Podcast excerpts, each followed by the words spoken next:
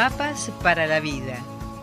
Virginia Gawel, licenciada en psicología, directora del Centro Transpersonal de Buenos Aires.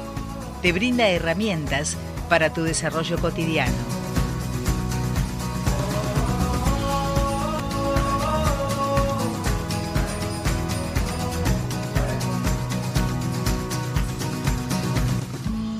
Como bien anunciamos, ya tomamos contacto con la licenciada en psicología Virginia Gawel con el tema anticipado, la esperanza sana y la esperanza tóxica. Y tenemos una platea súper ultra numerosa en el día de hoy. Buen día Virginia. Buen día Rosita, buen día a todos, por donde sea que estén, siempre es una sorpresa decir, uy, mira desde dónde mandan mensajitos o desde dónde escuchan. Si supieras. Así que gracias a todos, gracias Rosita, gracias equipo y bueno, gracias a nuestros escuchantes que aparecen por todas partes, es hermoso, por las redes, por YouTube y, y en la radio a la antigua, encendiendo la radio o, internet y en este momento sabrá Dios dónde. Así es, Virginia. ¿Se escucha? Sí, se escucha perfecto. Ah, pensé que se había cortado, perdón. Eh, el tema de la esperanza, ¿sabes que pensé que lo habíamos desarrollado y vi que no, que alguna vez escribí sobre eso, pero Daniela de Buenos Aires eh, planteó el tema de la esperanza y me pareció tan importante en todos los tiempos, pero este es un tiempo complejo. Hoy es 7 de enero de 2020, del 2020, eh, nuestra primera columna del año, sí. Eh, sí. ¿verdad? Sí, claro. Sí, eh, hicimos el 31, claro. Así que bueno, feliz año a todos, con felicidades en, en, plural. Siempre uno encuentra, así como la, la, la, raíz de un árbol se estira para encontrar agua aquí y allá en una pequeña zarjita, en un charco, y ahí va la pequeña raíz, desarrollar la habilidad para encontrar felicidades es un arte también que necesitamos practicar. Y Daniela plantea el, tema de la esperanza eh, y me gustaría tomarlo en dos niveles por lo menos. Eh, lo que plantea Daniela, a quien quiero mucho, que es alumna del Centro Transpersonal, es eh, una contradicción que existe en lo que se enuncia acerca de la esperanza leyendo distintas personas que podríamos considerar maestros o grandes difusores de la psicología y la espiritualidad, vamos a encontrar que a veces la misma persona dice dos cosas contrarias o distintas personas igual de, eh, de prestigiosas, creíbles, digamos, esa es la palabra, creíbles, honestas, eh, dicen que la esperanza es mejor no tenerla eh, y otra, otras veces u otros maestros dicen que hay que cultivarla. Entonces la pregunta de Daniela es, eh, ¿qué hacemos? o sea, ¿qué hacemos con la esperanza? ¿Es mejor tenerla? ¿Hay que cultivarla? ¿O es una peste? Eh, y cada vez más me acostumbro o se me ha hecho un hábito de pensar que todo es varias cosas a la vez, Rosita. O sea que cuando uno es más jovencito, para ordenar el mundo que es tan complejo, dice esto eh, eh, o lo otro. Y hay veces en que es esto y lo otro. O sea, la esperanza es una puerta hacia lo trascendente y hacia un sentido de vida y puede ser una peste también. Y la palabra peste, que, que, parece así que es tan contundente, es como en medio de una de una ópera ese instante que le toca al que hace percusión y son 30 segundos pero te deja el corazón vibrando. Albert Camus decía, quien desea y no obra, engendra peste, así de cortito. Quien desea y no obra, engendra peste. Y ahí es por donde el tema de la, de la eh, esperanza como un problema y la esperanza como como el principio de un camino o como el norte, lo cardinal de un camino.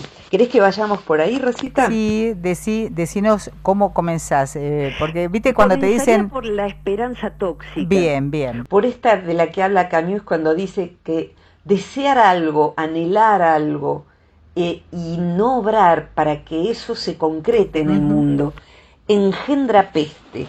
¿Qué quiere decir que el paso de, esa descripción, el paso anterior a la peste que se engendra, la peste es eh, el, resentimiento de que la vida no me dio lo que esperaba, la frustración que apaga una vida, porque esperaba, esperaba, esperaba, pero no sucedió. Eh, la sensación de que todos los demás son más felices que uno, la envidia, los celos, todas esas pestes. Y hay veces en que el origen de ese estado eh, de, falta, de necesidad, de mendicidad hacia la vida, el universo, lo que uno crea, eh, se genera simplemente porque la persona no hizo lo que sí estaba en sus manos hacer. Eh, en esta psicología que toma lo espiritual y lo integra como siempre debería ser, lo espiritual no, no está en la facultad de ingeniería, o podría estarlo, pero no es el lugar. Lo espiritual es un evento, un, un asunto humano interno, profundo, y el psicólogo necesita conocer esos recovecos. Entonces, la psicología que toma la noción de espiritualidad eh, hace esta división, la psicología transpersonal. La que engendra peste, la esperanza que engendra peste, sería, por ejemplo, y cito cosas que he escuchado, pero también actitudes que yo misma he tenido la sensación de que todo se ordenará por sí mismo. O sea, yo no voy a hacer nada al respecto. El universo lo va a ordenar. Y la verdad es que el universo a veces ordena las cosas, a veces inclusive las ordena de un modo que no quisiera. Manda un meteorito a la Tierra, el universo, y, estalla todo por los aires, qué sé yo. Eh, o sea que el universo no es exactamente tan amable a veces como uno querría. Y hay veces en que he visto personas que se apoyan en lo espiritual sanamente, pero hay una parte que se les vuelve pensamiento mágico y como a mí misma me ha pasado, no preciso ir a los libros para esto. Los libros me informan que es un tema técnico también, pero es como decir, espero que eh, más tarde o más temprano yo pueda encontrar la vocación de mi vida, quizás sea psicología, quizás sea arte, bien no sé entonces uno espera, mientras hace la vida, los años pasan y no ha intentado ninguna de las cosas. Con lo cual, la variable que no sabemos no se despeja, viste como las X cuando nos daban horribles ecuaciones matemáticas de despejar la X, saber qué letra o qué número iba ahí. Hay cosas que se despejan haciendo, haciendo por. ¿Cómo me gustaría viajar por el mundo? dice alguien en su juventud. Pero no puedo porque, entonces espero que, tengo la esperanza de que algún día, etcétera. Y yo he conocido, y nos están escuchando en este momento, unos cuantos que yo conozco y que sé que nos escuchan, los conozco porque nos mandan amorosos mensajes, que no teniendo un peso, han dicho yo quisiera viajar por el mundo, entonces no tengo un peso, entonces voy a viajar y voy a ir trabajando de mesero, de lo que sea, a veces un, un universitario, para cumplir este sueño de viajar por el mundo. Y ya veré cómo me las arreglo. Eso es poner la esperanza en acción. O sea, eh, a Dios rezando y con el mazo dando. Eh, exactamente. Tal cual. ¿Cómo, perdón? Tal cual, digo. Sí, o sea, confiar en que las variables posiblemente se pongan a jugar a favor, pero también estar dispuestos a que así no sea, que a lo mejor llego a Australia y se está incendiando todo el país. Y yo llegué y hace un mes que estoy trabajando de mesera, cumpliendo el sueño de mi viaje, y la verdad es que sale algo espantoso. Eh, y sin embargo, la esperanza de, del más, la más alta estirpe, del más alto espíritu, pone a jugar ese hecho, porque a lo mejor yo tenía la esperanza de viajar, porque en verdad lo que estaba detrás de ese deseo de viajar, como muchos jóvenes tienen o personas de cualquier edad, es la esperanza de un sentido más grande. Y quizás esa persona ahora está dando de beber a los animales que escapan del incendio, o al que lo ha perdido todo, y apañar a su niño, a dar consuelo. Entonces, hay veces en que uno desea cosas que son prescindibles. Uno no moriría si no viaja por el mundo. Uno no moriría inclusive si no consigue la pareja de sus sueños, si no tiene el hijo que quería tener. eh, son esperanzas a con las que uno puede convivir si eso no sucede. Pero a veces, porque no sucedió eso, aparece algo más grande, Rosita. Y eso más grande, uno necesita estar abierto a verlo, porque la esperanza se vuelve tóxica cuando nos volvemos obstinados en que es eso y solo eso y sin eso, te aviso universo, te advierto universo que yo sin eso no pienso ser feliz. Como si el universo le importara, lo más probable es que mm, no, lo más probable es que eh, las cosas funcionen de manera tal que uno necesite aprender que deje de ser un caprichoso ante algo tan grande como es la creación. Yo no la comprendo la creación y desde mi mente humana, en este momento, imagínense, a lo mejor hay gente que no está informada, yo tengo mucha desinformación, pero no sobre esto. Si se quemaron 90.000 hectáreas en el Amazonas y hemos llorado, ya van 5 millones, más de 5 millones en Australia. Entonces, yo no le encuentro el sentido a eso, no puedo comprender tanto sufrimiento de tanta naturaleza, tanta desgracia de animales, de humanos, eh, pero también me doy cuenta de que yo no tengo con qué comprender eso, soy nada más que una humanita, tengo dos hemisferios cerebrales, tengo un desconocimiento de mi persona muy profundo, entonces, ¿qué voy a comprender algo tan grande? ¿Cuál es su sentido?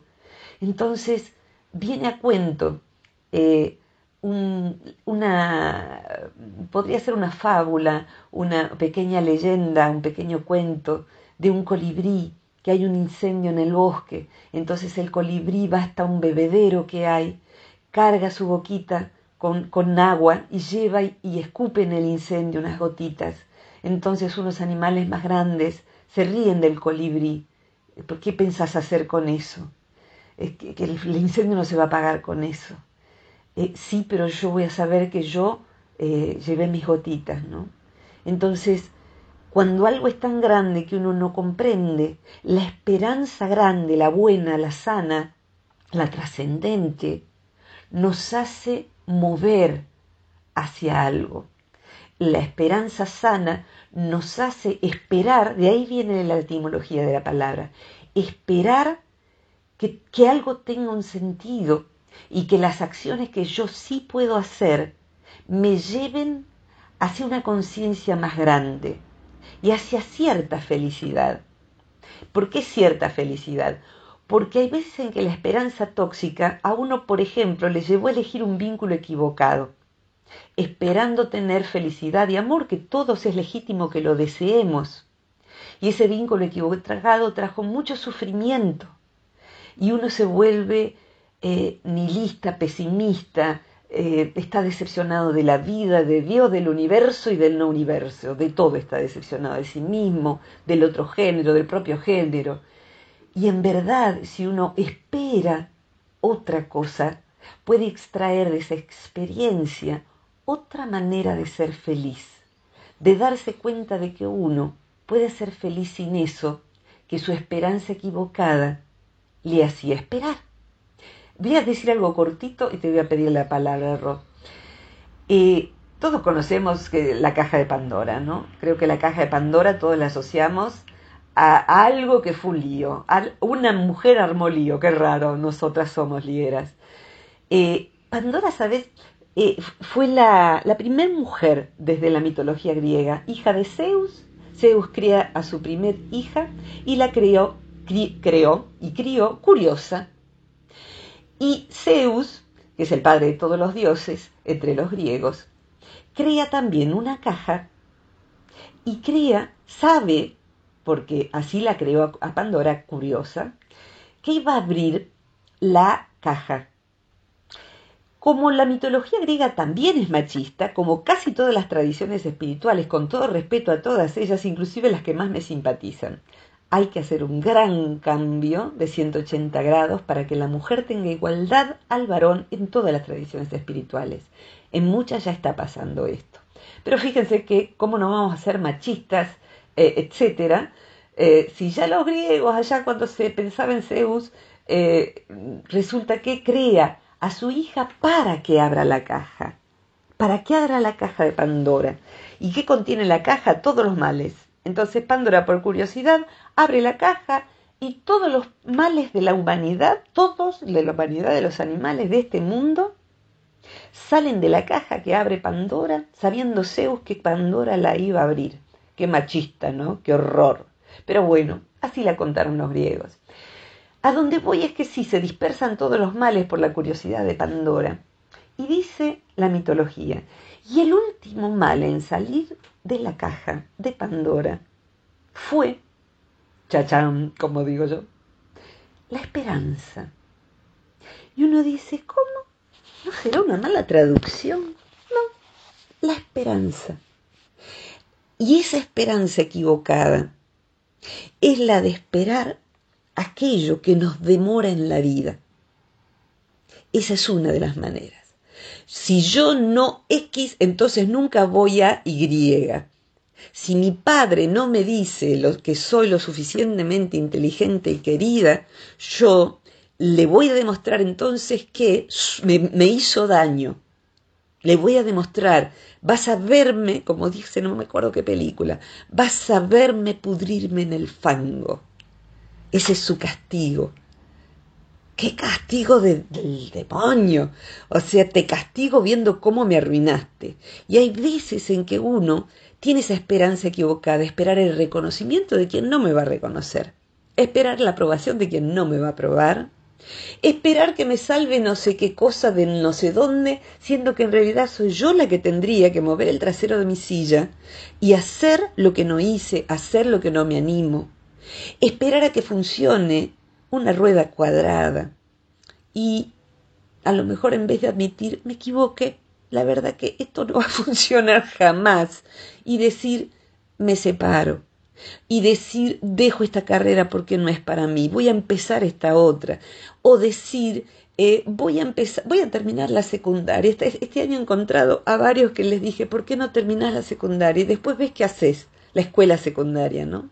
Entonces, terminaron la escuela en vez de esperar a la próxima, en la próxima encarnación yo quiero ser médica. ¿Y por qué es la próxima encarnación? Tenés 40 años, terminalas, pero no terminé la secundaria, terminala, terminala y después ves, a lo mejor no es médica, a lo mejor es acompañante terapéutica o no sé qué, pero ¿qué te vas a quedar esperando a la próxima vida? Entonces, eso, la esperanza equivocada nos deja quedando en esa situación de desear y no obrar y por ende engendrar peste, como decía Camus. Entonces, cuidado con esa esperanza.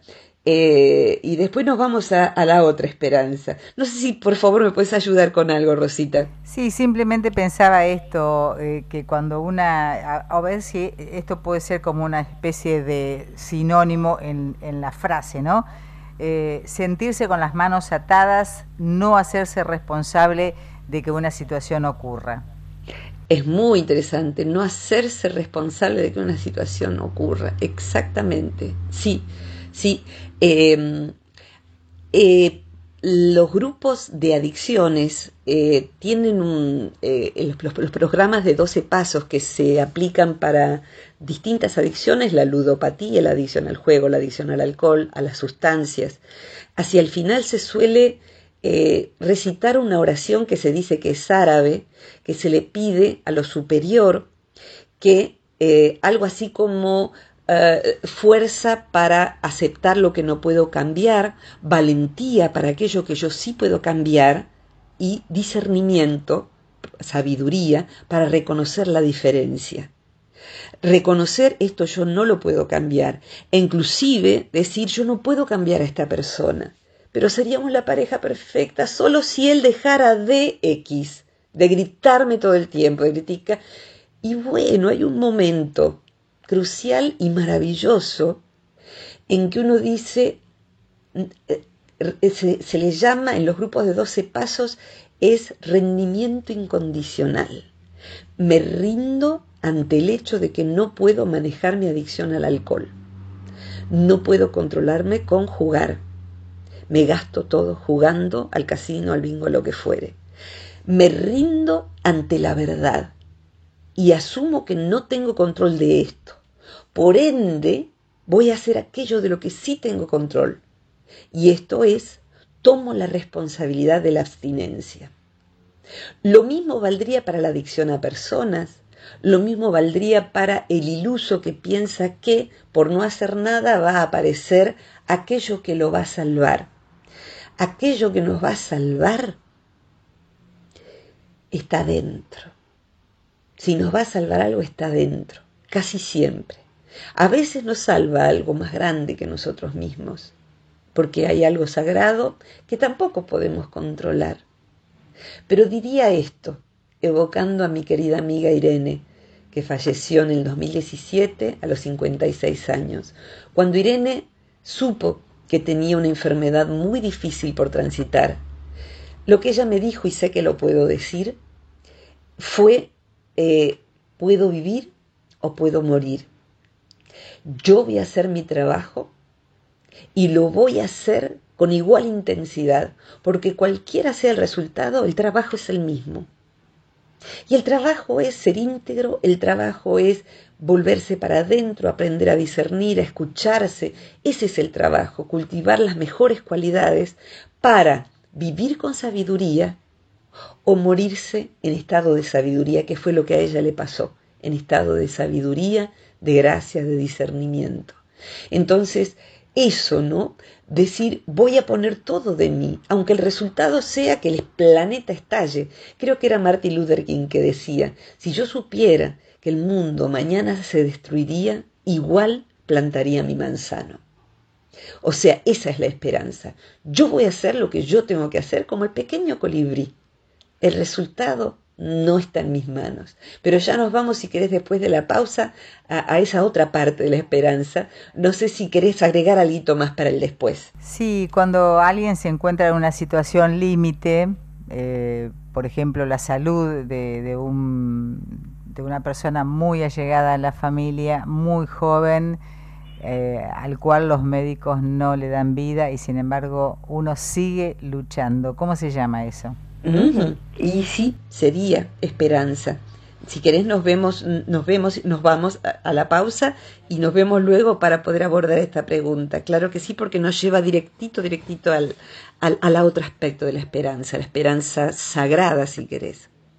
Un besito. Volvemos al aire con la licenciada Virginia Gowell con este tema que propuso. Eh, ay, ya me olvidé el nombre. Ah, Daniela Daniela, desde la ciudad autónoma de Buenos Aires. Virginia, te escuchamos. Aquí estamos, la otra esperanza en esto que plantea Daniela, que sí que no, la cultivamos, no la cultivamos. Eh, la esperanza en el cristianismo es una de las virtudes teologales, ¿no? Fe, esperanza y caridad. La esperanza es, eh, curiosamente, eh, es la primera vez hoy cuando trataba de recordar, es la primera vez que le doy otro sentido y me gustaría compartirlo, el sentido que yo encontré. En el cristianismo, la esperanza sería la confianza en alcanzar la vida eterna. Eh, y tomando lo que yo conozco de Daniela, que es, psicóloga, trabaja en, este tipo de psicología, en donde, bueno, ¿cómo se emparenta esto? Es la esperanza en que cuando me muera voy a vivir por toda la eternidad en el cielo o algo así.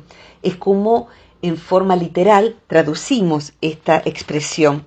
Pero de pronto la escuché o la leí desde la mirada de todas las tradiciones, las demás tradiciones espirituales.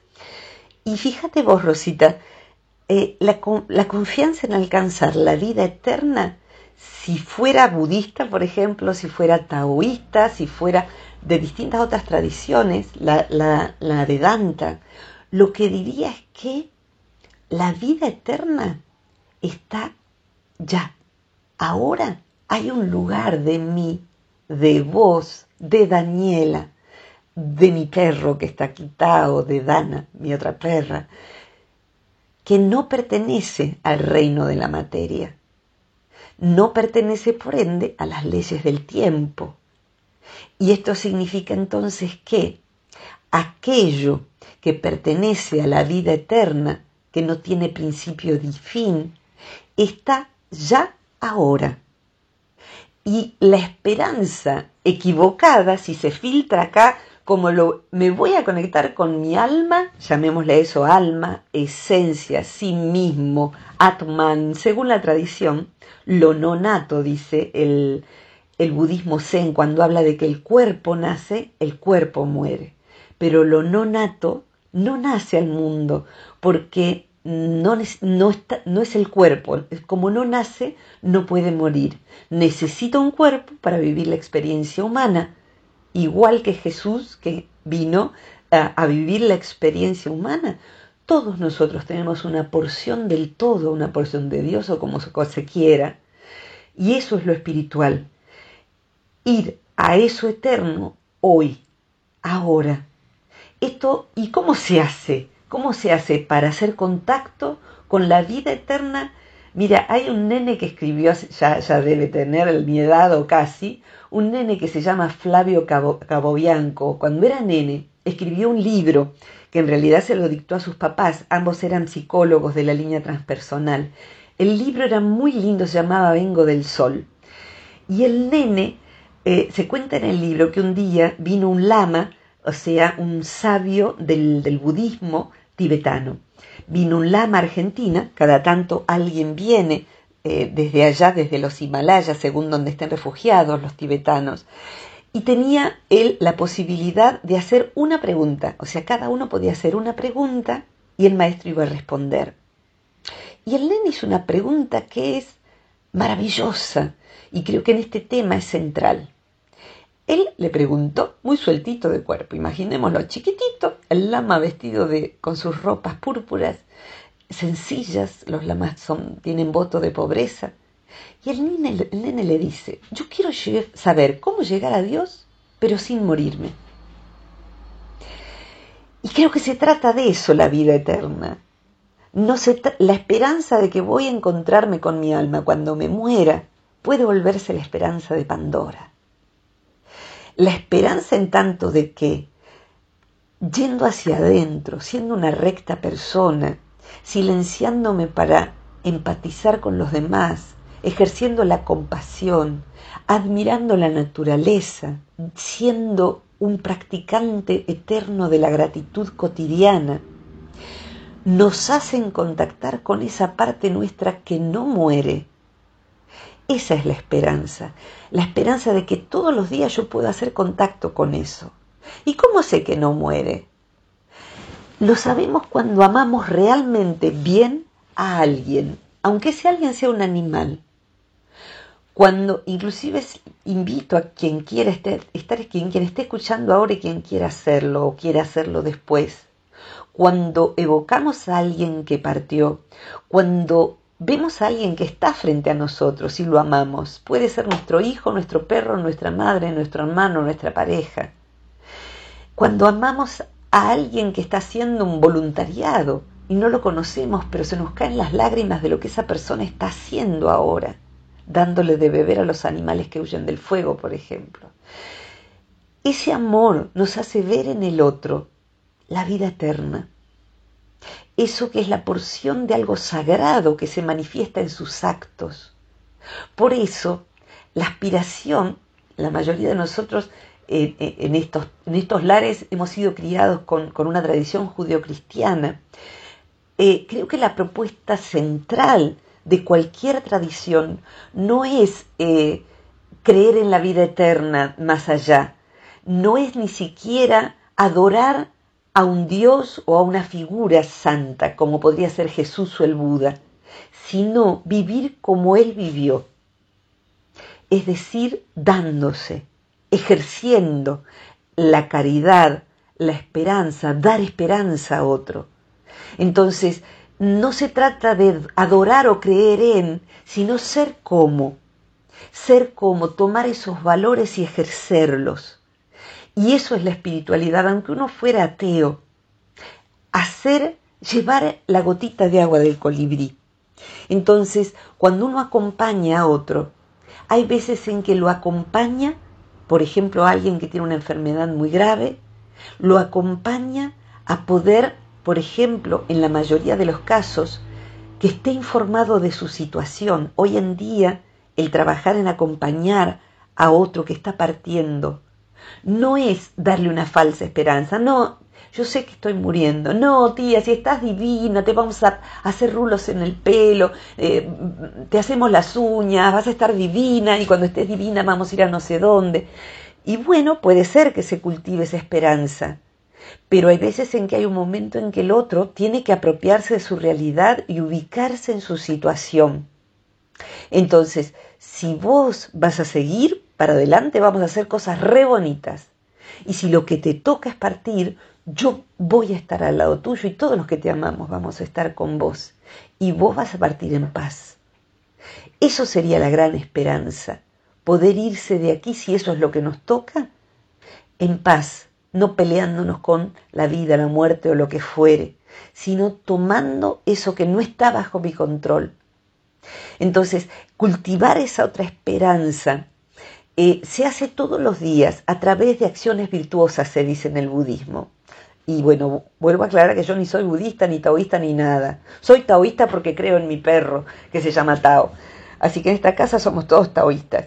Eh, pero eh, creo en un sentido más grande. Mi esperanza en todo caso es que todo, inclusive lo que es espantoso, entre dentro de una evolución de todo lo que existe más grande de lo que yo alcanzo a comprender.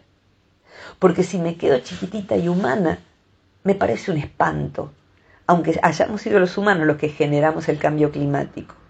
Entonces, ¿qué es el colibrí hoy? La esperanza del colibrí hoy. Hacer mi parte. Eh, digo esto y te pido espacio para eh, que, te, pido que, eh, llenes el espacio con tus propias reflexiones que siempre son riquísimas. Hoy, por ejemplo, se está quemando todo esto en, Australia. Está viendo, está viendo una crisis climática que nos dicen que tenemos un punto de no vuelta atrás en 10 años. O sea, esa información uno no puede no tenerla. Pido a cada uno, por favor, que se informe lo que dice la ONU sobre cambio climático, lo que dicen los que estudian cambio climático, porque lo que yo puedo hacer al respecto, tengo que hacerlo. Es mi obligación porque la, especie en peligro de extinción es la humana. La naturaleza sin nosotros va a estar fenómeno.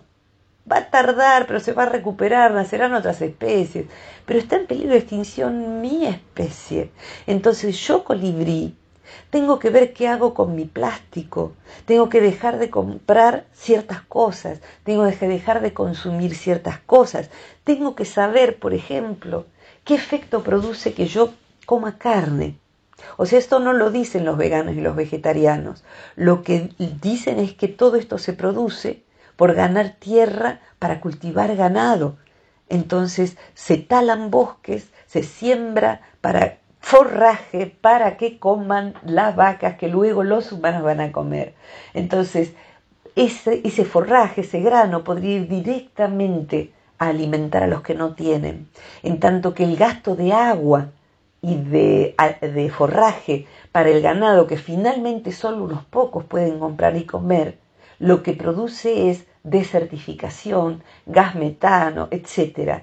Yo pido a todos, por favor, que se informen, porque todos creo que tienen esperanza en que la generación que dejaron, sus sobrinos, sus hijos, sus nietos, tengan un planeta, tengan aire para respirar. Entonces, tengo que informarme hoy, es mi obligación saber lo que hoy puedo hacer. Lo otro es la esperanza tonta, la esperanza necia. Ya alguien va a descubrir una no sé qué que va a revertir el cambio climático o negación y es una esperanza tonta. Yo espero que todo esto sea información que nos quieren manipular para que seguro los veganos lo que quieren es que dejemos de comer carne y todo eso es mentira. Bueno, me pongo a investigar para rebatir. Y si no, tengo que dejar de negar para que los que vienen tengan esperanza de tener un planeta. Mira qué esperanza básica, básica, tener un planeta aire para respirar, agua para tomar.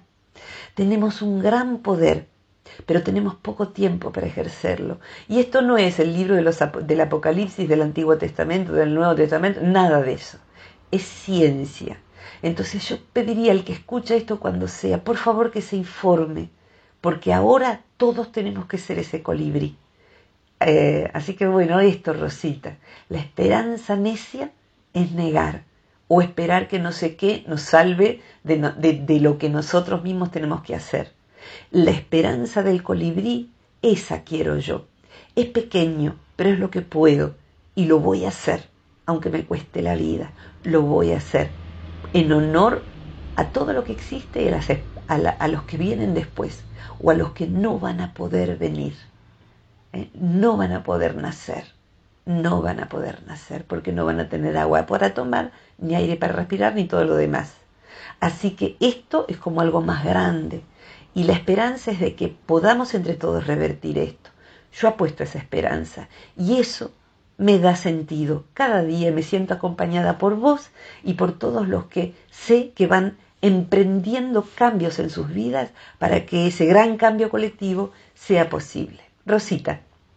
Virginia, eh, eh, te digo, para mí eh, uno podría tener en cuenta esta frase, ¿no? Mientras hay vida, debe haber acción, porque como la gota del colibrí, gota más una gota más otra gota, podemos formar un mar o podemos formar un río. Exactamente, exactamente. Mira, hoy vamos a subir a internet, ahí veo que hay un mensaje de eh, Tenzin Pudrom, que es una argentina que es budista y vive en India, entre los sabios del Himalaya. Hay un maestro que cruzó los Himalayas que se llama, llama con Z Lama Zopa Rinpoche. Eh, Lama Zopa mandó, eh, ofreció al mundo una oración para poder mm, ofrendar para que lo que pueda ayudar desde otro plano de la realidad, y ese es el otro sentido de la esperanza, que hay algo que no es de este mundo y que pueda ayudar. Envíe lluvias, envíe lluvias a las zonas en donde todo esto está sucediendo.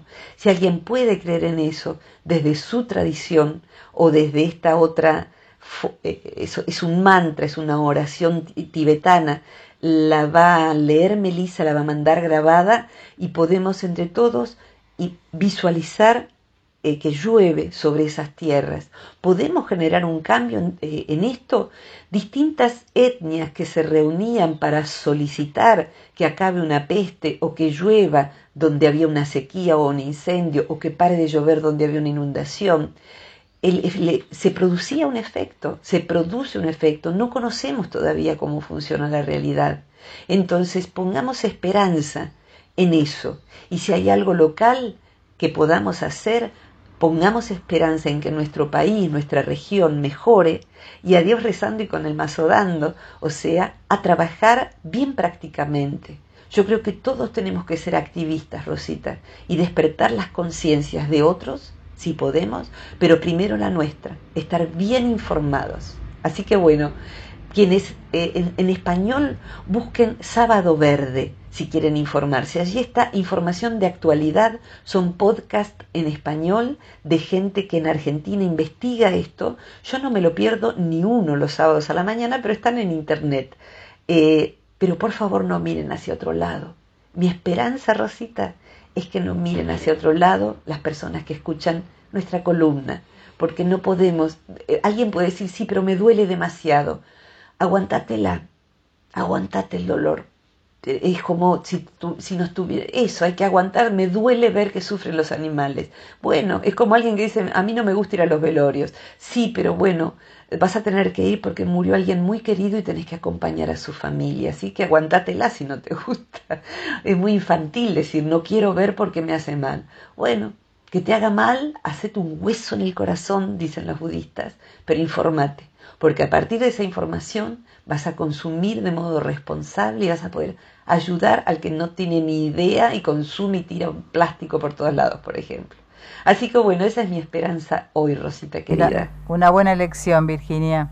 Gracias corazón, gracias equipo, gracias Andreita, gracias Jessy, les mando mi abrazo, gracias Mario Luis el que hace el sonido, la edición de sonido, mi querido hermanito, gracias a vos Rosita querida y gracias a quienes nos escuchan y ponen en práctica y después nos cuentan. Gracias Daniela por tu gran pregunta y gracias a... La verdad que, viste Rosita, las preguntas que mandan tienen un nivel tan alto que la verdad es que me siento honrada de que nos manden esas preguntas. Así que bueno, gracias, gracias, gracias. Gracias Virginia por tu presencia de todas las semanas. Un abrazo muy grande. En YouTube están todas las columnas anteriores y Melissa justo va a dar un taller en Buenos Aires prontito el 2 de febrero. Así que en el sitio del Centro Transpersonal de Buenos Aires eh, es algo que hemos hecho muy accesible económicamente. Es todo un día, todo un domingo para aprender prácticas en Buenos Aires. O sea que ni siquiera hay que viajar demasiado para los que andan en la periferia. Eh, un abrazo enorme para todos todísimos. Hasta la próxima. Gracias, Virginia. Muchas gracias. Hasta la próxima. Hasta la próxima. Virginia Gawel, entonces, licenciada en Psicología y directora del Centro Transpersonal de Buenos Aires, hablando hoy sobre la esperanza en sus dos formas, en la sana y en la tóxica. Y para aquel que quiera seguir eh, proponiendo temas para ser tratados por la licenciada, se pueden comunicar al más 549 23 23 52 6497. Gracias, Andrea. De nada.